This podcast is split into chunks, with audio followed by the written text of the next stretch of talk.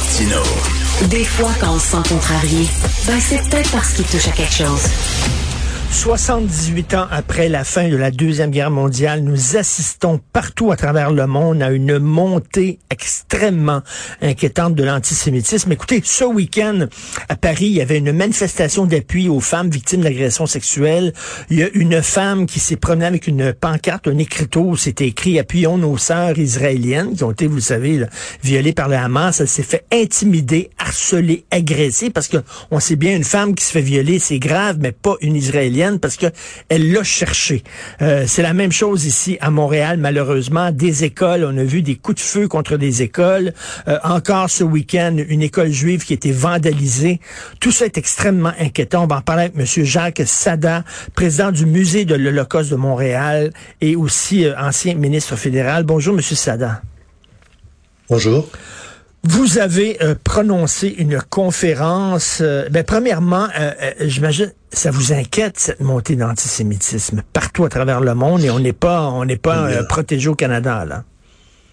Pas du tout, pas du tout. Euh, c'est extrêmement inquiétant, c'est très préoccupant. Dès qu'il y a le moindre incident en Israël, ça se traduit par une poussée de l'antisémitisme partout.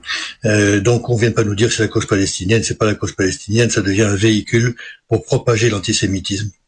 Je vais vous dire, il s'est passé quelque chose de très très grave au Québec. Il s'est passé quelque chose de très grave quand euh, on, vous savez, on a traversé des moments difficiles, les référendums, etc. On s'est toujours respecté, on a toujours eu des débats très difficiles, mais toujours dans le respect de la dignité de l'autre. Et là, pour la première fois depuis quelques semaines, enfin il y a quelques semaines, un prédicateur est monté sur scène et a, on a appelé à notre extermination, à notre extermination, à Montréal. Et le pire, c'est qu'il a été applaudi. Alors, est-ce qu'on a peur? Bien sûr qu'on a peur. Et on n'arrête pas de nous faire dire, de nous, de nous dire pas d'amalgame, hein, surtout pas d'amalgame. Ce ne sont pas tous les musulmans qui sont des terroristes. Il faut faire la différence entre un islamiste et un ah. musulman. On se fait dire ça, mais je m'excuse, mais dans le cas des juifs, les amalgames ne sont pas seulement permis, sont encouragés. Si tu es un juif, ah ah, donc tu es nécessairement pour le gouvernement Netanyahu. C'est totalement débile, c'est faux. C'est absolument faux. D'abord, si vous me permettez, je suis très heureux que vous ayez fait la distinction entre l'islam et l'islamisme. Parce qu'il y a effectivement une distinction majeure. L'islam est une religion de lumière. Il y a des poètes, il y a des philosophes, il y a des écrivains, il y a des chanteurs, il y a toute une culture. Euh, Alexandrie a été pendant très longtemps le point central de la culture mondiale. Alors il faut arrêter de confondre ça avec le caractère très sombre de cet islamisme qui veut nous réduire et nous terroriser. Ce sont deux choses complètement distinctes. En ce qui concerne le judaïsme, j'ai toujours été en faveur d'une solution à deux États pour euh, Israël et la Palestine. Je l'ai toujours prêché. Si vous regardez mes discours en chambre pendant que j'étais député, j'ai tenu la même ligne tout le temps, tout le temps. Je la tiens encore, cette ligne-là. Elle n'est pas forcément conforme à des décisions gouvernementales prises par Israël, par le gouvernement israélien. Mais il y a une distinction importante à faire. Elle est fondamentale. D'être en désaccord avec un gouvernement, c'est une expression démocratique. De prendre ça comme prétexte pour nier à Israël le droit d'exister, ça, c'est de l'antisémitisme.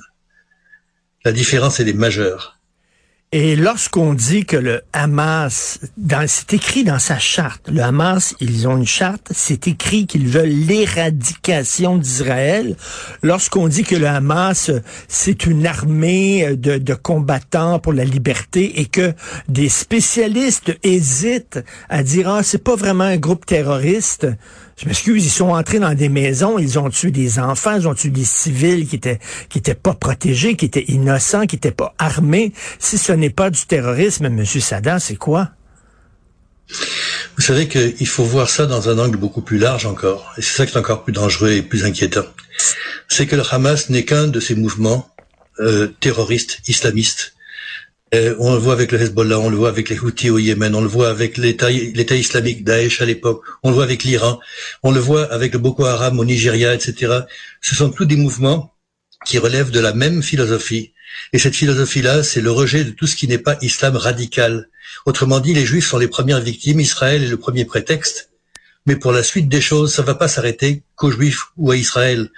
Il faut comprendre que c'est une question de, euh, de civilisation qu'on veut nous imposer. Regardez en France ce qui s'est passé avec les attentats du Bataclan et mm. avec les États euh, Charlie Hebdo, etc. Il s'agit pas de se fermer les yeux. Je rêve d'un pays palestinien aux côtés d'Israël, avec des gens qui auront les mêmes droits que les Arabes israéliens exactement, avec les femmes qui seront libres, avec l'accès à la démocratie, l'accès à une justice, une justice qui mérite, que tout le monde mérite, une justice crédible. Je leur souhaite ça, je veux ça pour eux, comme je veux ça pour nous. Et ensemble, nous devons affronter ce, ce, prétexte euh, euh, qui est pris par, euh, le, Hamas, pour essayer de, de nous démolir, de nous détruire, et qui est prêt à détruire l'État palestinien pour en arriver à ses fins.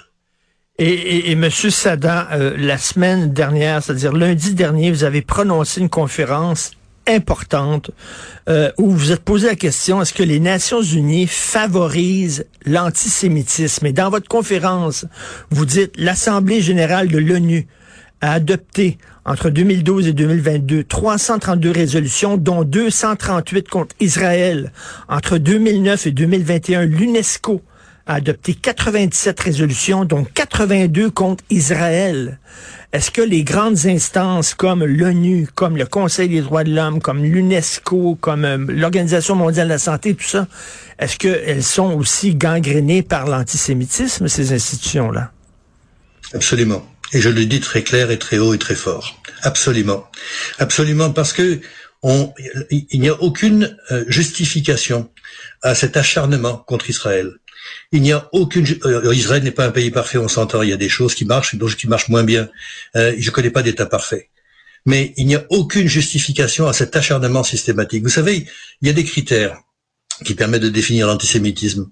Dans ces critères-là, il y a la diabolisation, il y a le double standard et il y a la délégitimation.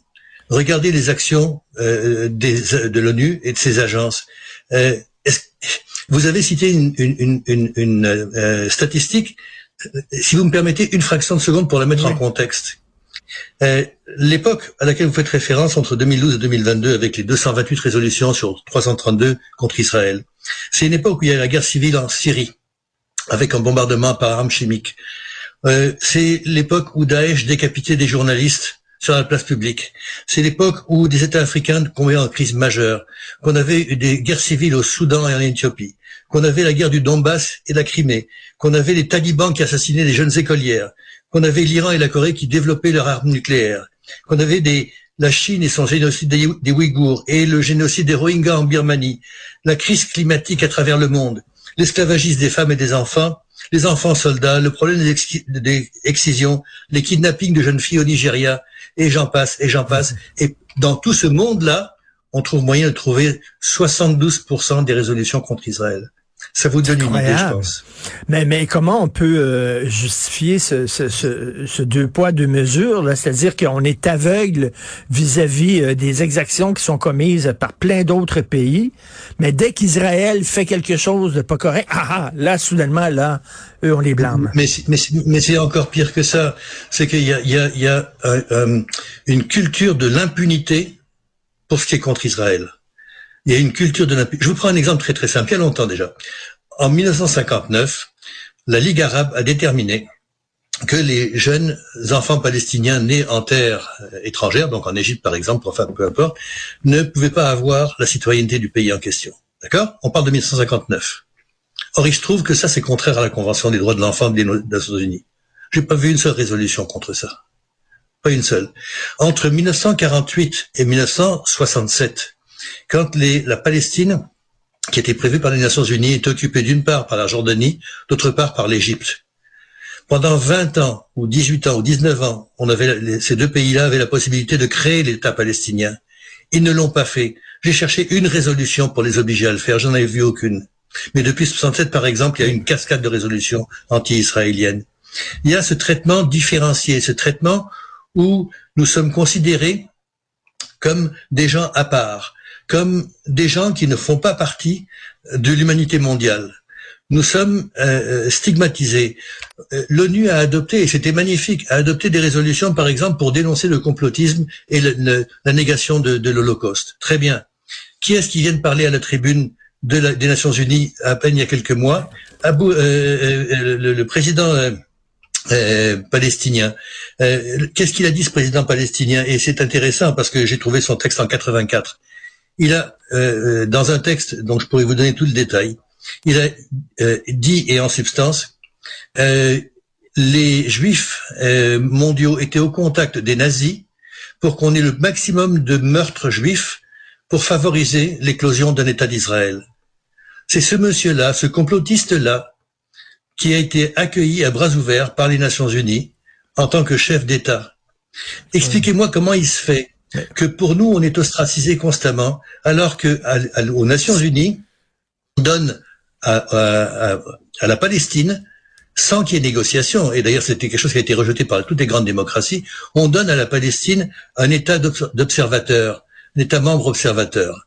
Le seul, le seul autre entité qui avait ça, la seule autre entité, c'est le Vatican. Pourquoi est-ce qu'on fait ça? Ben oui. pourquoi est-ce qu'on fait ça? Et, et, et, Monsieur Sada, euh, euh, on est, on, dénonce, on a dénoncé euh, rapidement, vertement l'antisémitisme de droite, mais vis-à-vis l'antisémitisme de l'extrême gauche, on est complaisant. Pourquoi?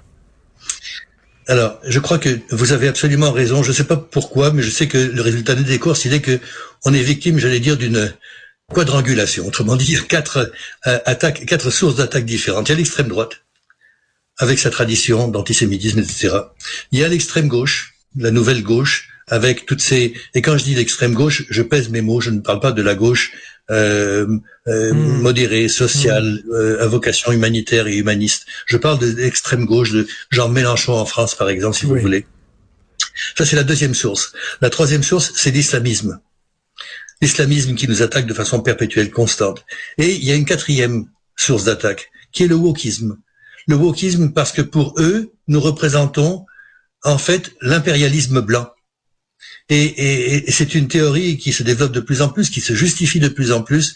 Et comme par hasard, que ce soit d'un côté, de l'autre, du troisième ou du quatrième, on est au centre. À chaque fois, c'est encore nous qui sommes au centre. C'est fou, c'est extrêmement inquiétant. Euh, c'est un bon diagnostic. Malheureusement, comment on peut lutter contre ça, c'est seulement par l'éducation. Nous avons failli, Monsieur Sada. Nous avons failli à éduquer nos enfants. C'est ça le problème. Si nos enfants ne savent pas ce qui se passe, ne, connaissent pas c'est quoi la Hamas, ne connaissent pas c'est quoi l'islamisme, ne, ne savent pas même pas que l'Holocauste existait, tout ça, c'est parce qu'on a failli à notre tâche. On n'a pas, on les a pas éduqués correctement.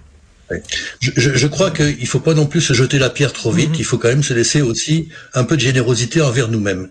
Euh, les gouvernements ont appuyé systématiquement toutes les luttes contre l'antisémitisme, tout parti politique confondu. Euh, le musée de l'Holocauste, dont la mission fondamentale est justement l'éducation, est appuyé par tous les, euh, les gouvernements. Mhm. Et ce qui est intéressant d'ailleurs dans la formation que nous donnons, c'est qu'on se rend compte que des jeunes qui fréquentent le musée de l'Holocauste se retrouve à être beaucoup plus ouvert et beaucoup plus libre d'esprit et accueillant sur des différences qui vont au-delà des différences d'antisémitisme ou n'importe quoi. Euh, ce sont des gens qui sont plus accueillants sur les, les, divergences sexuelles, sur les divergences raciales, sur les divergences euh, sociales. Cette formation-là, on l'a fait, il faut la faire davantage, il faut la faire beaucoup plus. Alors, je comprends ce que vous dites, je partage un petit peu, mais je pense qu'il faut être un peu plus généreux par rapport à nous-mêmes. Vous avez tout à fait raison. Et il faut mettre l'accent sur ce qui fonctionne dans nos sociétés, ce qui fonctionne en Occident, et peut-être aussi euh, des fois souligner ce qui fonctionne pas dans d'autres régimes. Merci, Monsieur Jacques Sada, président du Musée de l'Holocauste de Montréal, qu'il faut absolument aller visiter. Il est magnifique. Ancien ministre fédéral et bon courage. Merci beaucoup. Merci. Merci, Merci. infiniment de votre sensibilité, monsieur. Merci.